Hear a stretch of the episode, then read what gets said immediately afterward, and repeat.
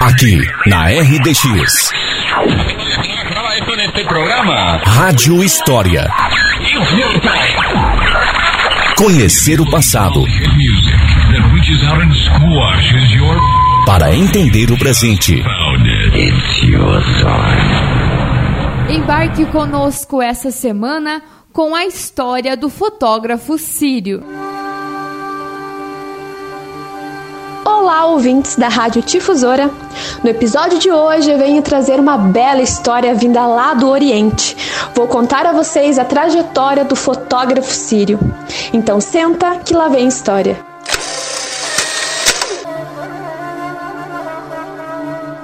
Porém, essa história começa um pouco triste. Durante o final do século XIX, início do século XX, o território sírio vivia conflitos advindos da disputa pela hegemonia entre o Império Otomano e os cristãos. A França, uma das maiores potências imperialistas da época, fazia suas intervenções, o que também contribuiu para que muitos sírios imigrassem para diversos países.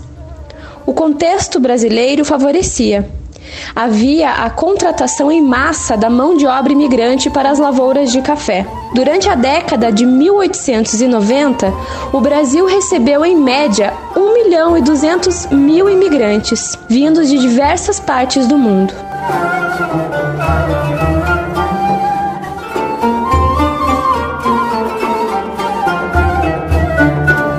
O sírio Felipe Bacil veio do Líbano para o Brasil de navio em 1898.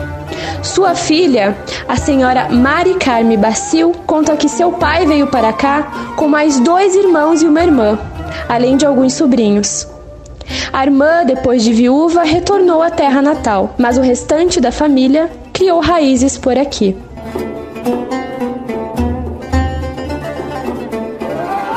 Sobre a vida antes da chegada ao Brasil, Dona Mari conta que o pai dizia ser de uma família muito grande e que todos viviam na mesma casa. Costume que era muito característico de famílias árabes e que ainda é.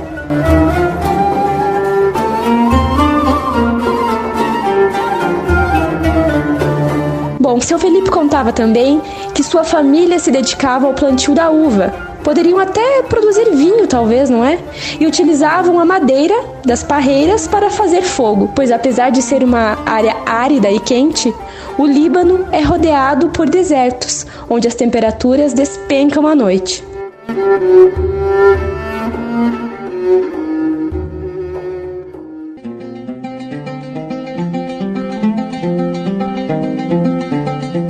Chegando aqui, o Sr. Bacil foi para a cidade de Restinga Seca, próxima a Porto Amazonas, onde conheceu e casou-se com a senhora Sebastiana Bacil. De lá foram para Malé, passaram por Vila Palmira e Porto Feliz, até que chegaram em nossa cidade, São Mateus do Sul, onde se instalaram e fixaram residência. O senhor Felipe Bacil também trouxe consigo sua profissão de fotógrafo.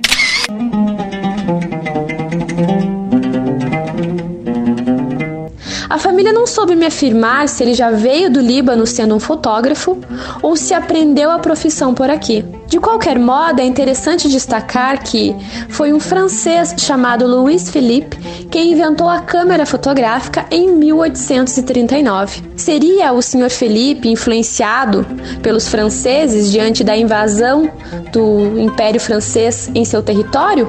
Ou ainda, seria o Sr. Felipe um brasileiro de coração como Dom Pedro II, que foi responsável pela popularização da fotografia e por trazer a própria câmera fotográfica para o Brasil por volta de 1840? Bom, de qualquer modo, foi uma nova profissão para o Sr. Brasil em terras brasileiras. Sobre a sua cultura, Segundo a dona Mari, filha de Felipe Bacil, a vontade de aprender a língua natal do pai era desencorajada por ele mesmo, uma vez que Felipe Bacil alegava que, sendo ela filha de mãe brasileira, deveria falar o português. Mesmo assim, ensinou algumas palavras à sua filha. Contudo, esse receio também foi resultado de uma das maiores dificuldades enfrentadas por ele aqui no Brasil, pois além de não haver na época maior acesso ao aprendizado de português para imigrantes, o senhor Felipe muitas vezes foi hostilizado e foi vítima de xenofobia por falar a sua língua natal. Uma das coisas mais interessantes relatadas a mim pela sua filha, Dona Mari, foi quando eu perguntei a ela sobre a religião do seu pai. O senhor Felipe Bacio era um cristão maronita, ou seja, um cristão árabe. Portanto, ele possuía costumes da cultura muçulmana. Uma delas, a de parar as atividades ao pôr do sol, que no Islã é denominado como o Magribe. E como cristão, possuía santos e orações, muito provavelmente escritas em siríaco a escrita utilizada nas escrituras sagradas dos maranitas. Sendo ele um dos primeiros fotógrafos da região sul, também deixou de legado à sua família a culinária árabe. Por mim, ela é muito apreciada. Confesso a minha favorita.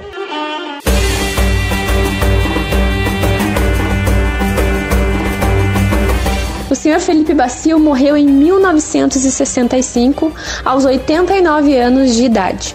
A história do Sr. Bacio me faz sempre ressaltar a importância que a própria história tem para a sociedade. Num contexto do passado, um contexto um pouco diferente, hoje sabemos que a Síria vive uma guerra civil sangrenta há anos.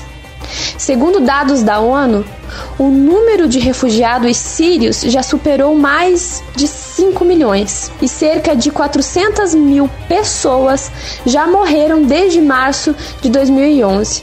Provavelmente esse número, que não está atualizado, deva ser muito maior. Sem dúvida alguma, essa é uma das crises humanitárias mais devastadoras que a sociedade contemporânea enfrenta desde o Holocausto na Segunda Guerra. É triste ver que um povo tão sofrido, com uma cultura tão bela e tão riquíssima, milenar, ainda pague o preço por interesses políticos e econômicos internos e externos daqueles que detêm o poder.